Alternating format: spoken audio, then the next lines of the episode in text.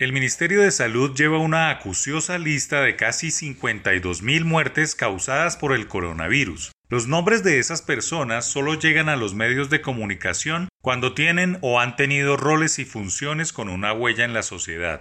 Pero la inmensa mayoría solo vivirán en los recuerdos de sus familiares, sus círculos cercanos o de quienes los conocieron en vida. Aún la estrategia derivada del COVID-19 está en la fase de pleno desarrollo, brote tras brote, con una luz al final del túnel y es que las vacunas lleguen pronto y se comience el ambicioso plan de vacunación en todos los países. Mientras eso sucede, como si fuera un nuevo desafío, llegan noticias de otras cepas que siembran más incertidumbre sobre cuándo pasará esta mala hora.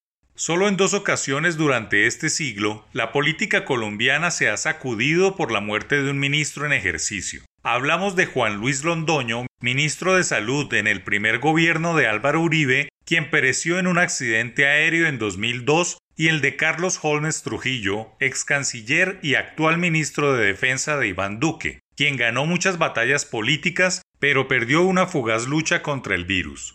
El exministro Trujillo es una de las pocas figuras políticas que en la historia reciente del país ocupó cuatro carteras en distintos gobiernos. Fue alcalde, alto consejero, embajador, candidato y directivo gremial. Estaba al partidor para empezar la etapa definitiva de su vida pública como otra vez candidato presidencial para la contienda de 2022. Pero el COVID se atravesó en su camino y lo inscribió en esas escasas listas de prohombres que nunca ocuparon la Casa de Nariño como primer mandatario, pero que en su carrera pública tenía en el horizonte el puesto en la presidencia. Jorge Eliezer Gaitán, Luis Carlos Galán, Álvaro Gómez, Horacio Serpa y Carlos Holmes Trujillo. El COVID se ha encargado de recordar que la vida está llena de sorpresas muy a pesar de que el mundo caminaba en medio de seguridades falaces.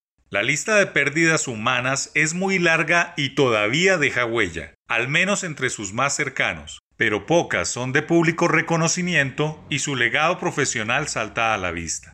El otro líder que ha dejado esta vida a causa del virus fue Julio Roberto Gómez, uno de esos hombres que se jugaron su destino por los derechos de los trabajadores, dando batalla en las necesarias reivindicaciones sindicales.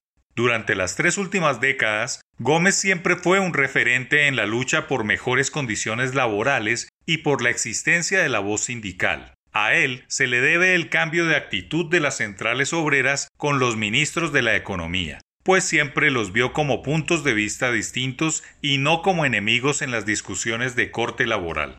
El verdadero costo, la factura que deja el COVID, la cuenta de cobro, justamente es eso, personas en todos los ámbitos de la sociedad, en todos los sectores que están muriendo, dejando profundos vacíos y la gran tarea de llenar zapatos difíciles de calzar.